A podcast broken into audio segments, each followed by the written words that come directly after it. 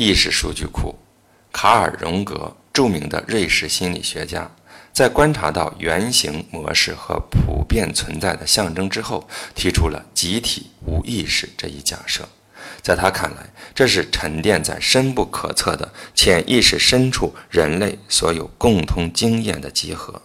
或许就我们而言，这不过是一个庞大的、潜藏的有关人类意识的信息库，有着强大的组织模式。然而，这样一个庞大的数据库，是一个涵盖了一切人类意识的所有相关信息的数据库。这意味着它拥有惊人的内在能力，绝非仅仅是一个有待被检索的庞大的信息仓库。这样一个数据库的最大好处在于，不管你检索人类在任何地方、任何时间经历的任何事情，只要你提问，它基本都知道。这就是所有超理性或者亚理性的信息的起源。不管这信息是通过直觉还是预言，是占卜还是梦境，甚至仅仅是通过幸运的猜测得到的。这是天才的源泉，灵感的源头，是包括预知在内的心理知识的根源。当然，这一论断是有赖于运动机能学的测试得出的。那些饱受超常的或非理性的概念困扰的思想家们，常常会在面对一些符合逻辑或非逻辑的前后矛盾的现象时手足无措。因为这些现象若运用同时性、因果规律或是时间、空间这样的牛顿物理学概念，根本无从解释。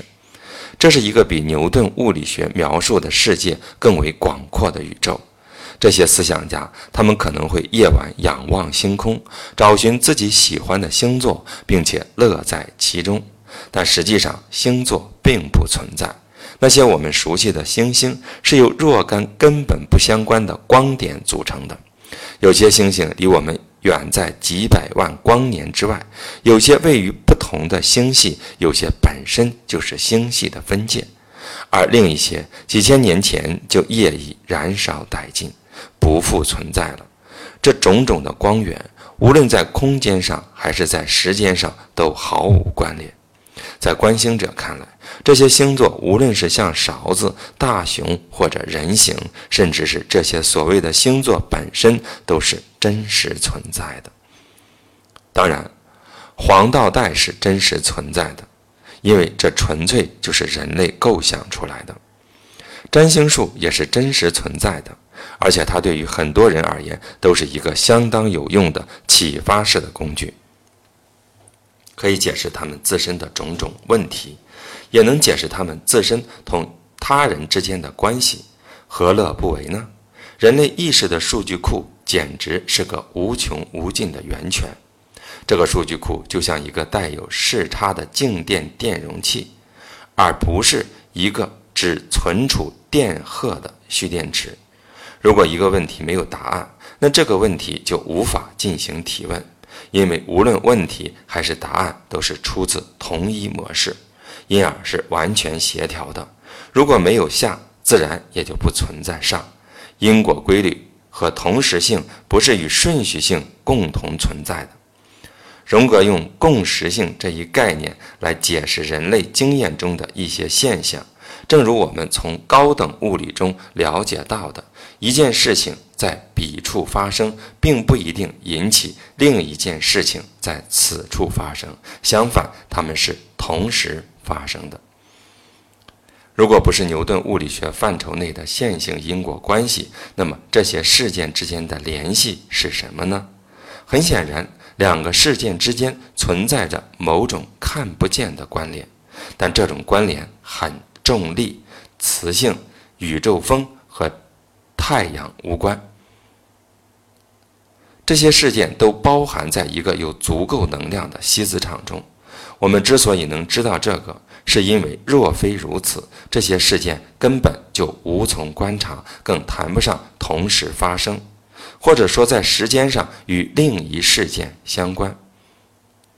两个事件之间的关联只发生在观察者的意识中，他看到某种联系，描述了一双事件，进而臆测了某种关联。这种关联只是观察者臆想中的某种概念。宇宙中并非势必存在着某种必然的外部事件，除非有一个潜藏的主流形态存在，否则什么也感受不到。因而，所有可以感知的宇宙都是其自身的一个自行显现。全知就是无所不能和无所不在，在未知和已知之间没有距离，已知仅仅是通过询问才由未知产生的。帝国大厦首先是诞生在其建筑师脑海之中的，人类的意识就是一个智能体，通过它。一个素未谋面的概念被转换成人类已有的经验，它首先是一座楼，而后就是一直屹立于时间的洪流之中，直到现在。一九三三年发生在纽约市第三十二大街的事情已摆在所有人的面前，直到今天，这个方案的创造者的意识仍然储存在我们所有人的记忆之中。这些意识都是完整的存在于我们的脑海，但是却存在于不同的感觉域中。通过将它的概念转换成钢筋和混凝土，建筑师就轻而易举地使我们所有人体验了他脑海中的影像。我们正常人完全忙于将自己置于概念转换者的位置。将其从不可知的 A、B、C 三个层次转换成感官可以感知的 A 到 B 到 C 三个层次。那些非同常人的个体通常生活在 A、B、C 并列的世界中，他们超越了普通的认知层次，而仅仅生活在虚无缥缈的意识世界里。我们称之为神秘主义者。对他们而言，万事万物的缘起都是再明晰不过的。他们根本就无异于凡事都弄个清楚明白。日常生活中，这些人通常都富有创造力和拼搏精神，他们勇于开创新的事业，并能移交给别人去放手管理。至于更高境界的人，那些神秘主义者则断言，只有他们的 A、B、C 并列的意识世界才是真实的，而那个能被感知和观察的世界是虚幻的。然而，必须要指出的是，他们的视角也是受限的。世上并无所谓真实或者虚幻，而是什么是什么的问题。没有形状的存在是不可想象的，但同时，这又是一种终极的现实。它包括阴和阳、隐性和显性的、有状的和无形的、可见的和不可见的、短暂的和永恒的。因而，真实的世界同时也是真实的世界，因为它包含了所有的可能性，所以创造是连续性的，或者说根本就不存在什么创造。要探寻创造的起源，就需要先设定一个时间的概念。若一些事情的发端在时间之外，那在时间之内就无从界定。宇宙大爆炸仅仅存在于其观测者的脑海当中。宇宙具有协同性，因为宇宙与人类意识在根本上并无不同。所以，我们很高兴能够随意创造任何我们乐于在那里发现的东西。问题的关键在于原因本身。这首先就要假定时间隧道。顺序以及一连串的事件是确乎存在的。如果我们跳出时间之外，则根本就不存在任何原因。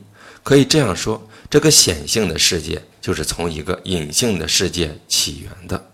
但是那样又将思维导向一个误区，即仍然存在着一个从隐性到显性的前因后果的时间序列。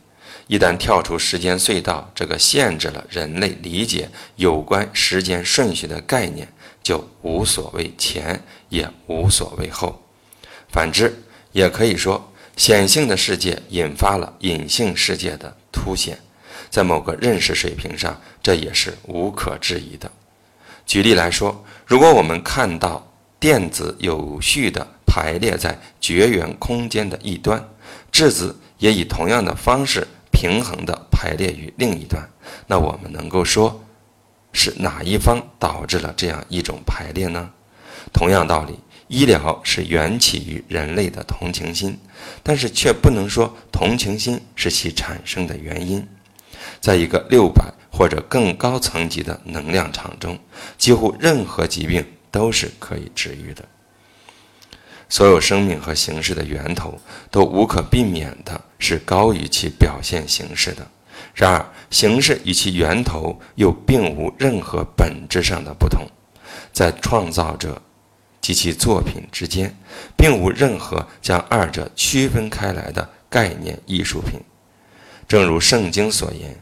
一切存在着和曾经存在过的终将永恒。所以说，时间只不过是我们感知业已存在的多维图的轨迹而已。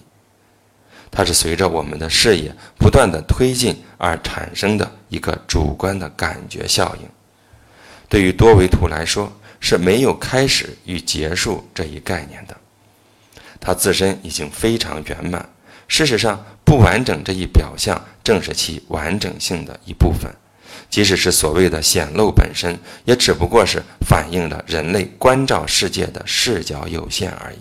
没有一个封闭或者显露的宇宙，只是人类意识逐渐觉醒罢了。我们眼中的事件的前后顺序，就像是一个旅人看到风景在其眼前渐次展开。但是旅人看到风景，只不过是一种比喻罢了。没有什么东西是渐次展开的，也没有什么东西是确实显现的，都是意识的发展进步而已。在更高级的模式中，这些似是而非的说法都消失得无影无踪，因为这一模式包含了对立的两方，而这对立的两方也不过是观察者的思想轨迹罢了。这一思想上的超越，在意识层级达到了六百级以上之后，自然而然产生。认识者和已知的这两个概念本身就是二元对立的，因为它意味着将主客体分离开来，创造了天地间一切有形和无形的事物的造物主。分离为两者之后，蕴含了两者，并合二为一。本体论其实无需如此穷根究源，毕竟它只是关于存在的一种神学理论。一旦有人意识到自身的存在，他就已经意识到了生命及其背后的最高级别的形式。只有一个终极真理，所有其余的所谓真理都只是有限视角和位置下的人工制品衍生出来的半成品。生存还是毁灭，与选择无关。一个人可以选择做这样的人或者那样的人，但是简言之，存在这是唯一的事实。上述所有观点都被人类历史上不同时代的先贤圣人宣扬过。这些先贤，他们超越了思想意识中二元对立。但即便如此，要是认为非二元论比二元论高明，就又陷入了一种认识误区。归根结底，没有二元论和非二元论，有的只是认识。只有认识本身，才是巍然屹立于诸如存在或者不存在等所有概念之外的。或许如此，因为存在本身也是意识臆想出来的。认识本身，甚至是超乎意识之外的。因此，绝对也是无从得知的，因为它也超出了人类认识的范围，既超出了意识范围。那些达到了认知高度的智者宣称，这种状态是不可言喻的，而且对于不在其语境内的也没有任何意义。尽管如此，这仍是实在的真实状态。自古如是，概莫能外，只是我们无从得知罢了。这样一种认识，是教化的核心，也是意识发展的最终目的，直至最终实现自我超越。